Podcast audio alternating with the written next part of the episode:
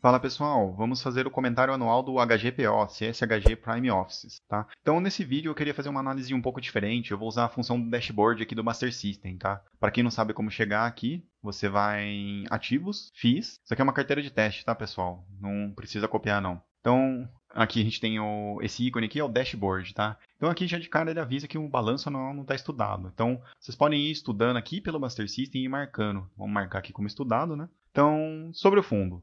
O que falar desse fundo, né, o HGPO? Se tivesse uma definição de PR quadrado, de fundo redondo, eu diria que é o HGPO, porque é um fundo muito redondo. Eu acho que o único solavanco que a gente teve aí foi quando saiu a JHSF da que era cogestora ou consultora imobiliária e teve um teve um burburinho ali, mas assim, esse é um fundo que operacionalmente ele é muito redondo e depois da saída desse cogestor aí também não mudou nada e inclusive se manteve esse perfil, tá? Então ele é um fundo gerido pela CSHG atualmente, né? Uh, aqui no critério de paz dele, ele só tem um um porém aqui, né? Um cachorrinho amarelo aqui, que é o da diversificação de imóveis. E aqui, pessoal, tá o pulo do gato desse fundo. O que, que acontece? Ele é um falso multi-multi, né? Porque ele tem dois imóveis, porém são dois imóveis assim, praticamente um faz esquina com o outro. No mesmo bairro e então ele é quase um monoimóvel. A gente chama ele de multi porque ele tem mais de um, mas ele é praticamente um monoimóvel, tá?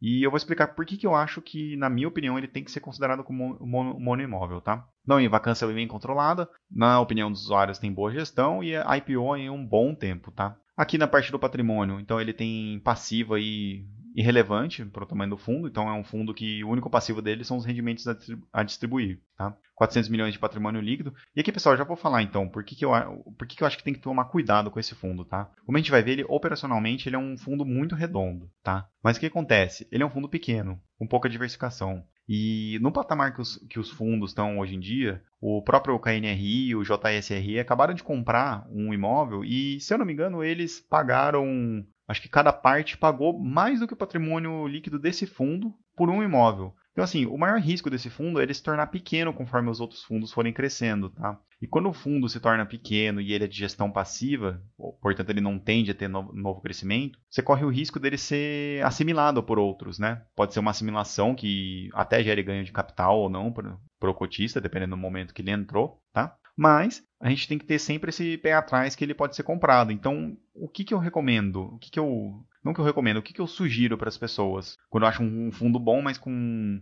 com patrimônio menor. Colocar um peso menor no Buster System, tá, pessoal? Não vai colocar o mesmo peso que você coloca em outros multi-multi, beleza? Então, esse já é o maior porém desse fundo, tá? Agora a gente vai ver a operação dele, né? Os imóveis ficam aqui na cidade de São Paulo, né? 100% no Sudeste. Aqui, pessoal, olha isso daqui. Ao contrário de outros fundos de, de escritório, de lajes, esse é um fundo que ele consegue a proeza de ir diminuindo a vacância conforme o tempo e zerou em 2020. Inclusive, eles estão conseguindo pedir aluguel maior para os inquilinos que já estão lá e estão tentando renovar, ou e tem até uma fila de espera para para entrar nos imóveis. Então isso aqui mostra que são imóveis muito relevantes e com alta demanda aí, tá? Então mostra isso e um sinal indireto também de boa gestão da carteira, tá? Na área bruta aqui, ele nunca mudou, tá, pessoal? Isso daqui provavelmente foi uma diferença entre os informes, ajustaram uma pequena metragem aqui, mas ele sempre teve esses dois imóveis desde o, desde o início dele, tá? Composição. Olha como é simples estudar esse fundo. 99,7% em imóveis, o restante é caixa. Então é um fundo com esses dois imóveis. O que ele gera, ele distribui.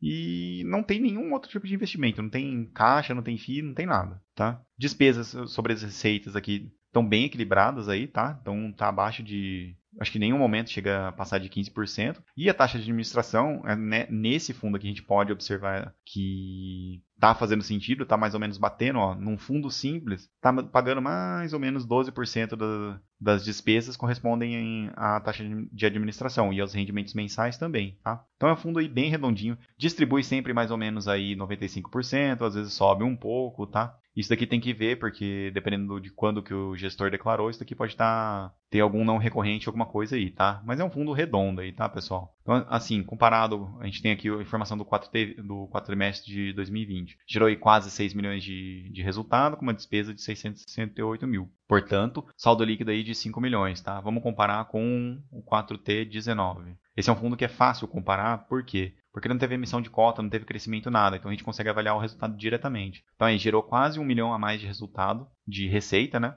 E resultado aí também quase um milhão a mais, que tinha 5 milhões de resultado líquido versus 4,4 milhões. Então, pessoal, num fundo que não tem emissão, não tem nada acontecendo, a gente consegue comparar facilmente a base. Então, isso aqui resulta, resulta termina em resultado maior para o cotista, tá, pessoal? O portfólio dele aqui, vamos ver os imóveis, é o edifício Metropolitan, tá? E o Platinum. São, são edifícios bastante modernos aí, tá? Tem essa fachada aqui histórica, mas por dentro eles são tem bastante são bem atualizados, tá? Como a gente pode ver aqui no comunicado, tudo aqui pelo Buster System, tá, pessoal, para facilitar. Então, aqui no comunicado que o Fernando fez, ó, o fundo está fazendo obras de melhorias no edifício Metropolitan, tá? Então, esse é o fundo que voltando. Esse é um fundo que, desde alguns anos atrás, ele tem um, um planejamento muito bacana aí de, de reformar seus imóveis para manter eles relevantes, tá? Então, tá sempre, sempre sendo, sendo feito melhorias no, nos imóveis e é um ponto que eu chamo a atenção para observar em fundo de gestão passiva como esse, é se os imóveis não vão ficando obsoletos. Nesse caso aqui é um fundo, como eu disse, redondinho, e nesse fundo as manutenções são feitas, tá? Então ele está sempre relevante e isso aí tem refletido no,